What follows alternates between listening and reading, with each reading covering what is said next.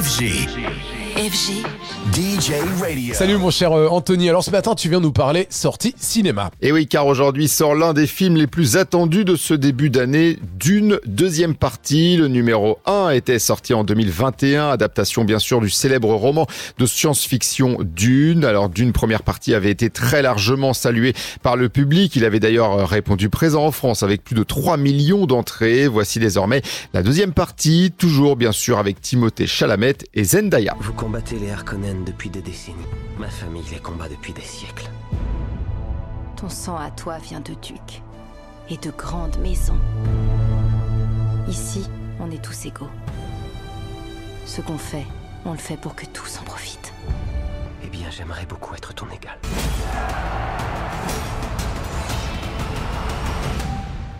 Je vois les avenirs possibles, tous en même temps. Et dans nombre d'entre eux, nos ennemis s'imposent.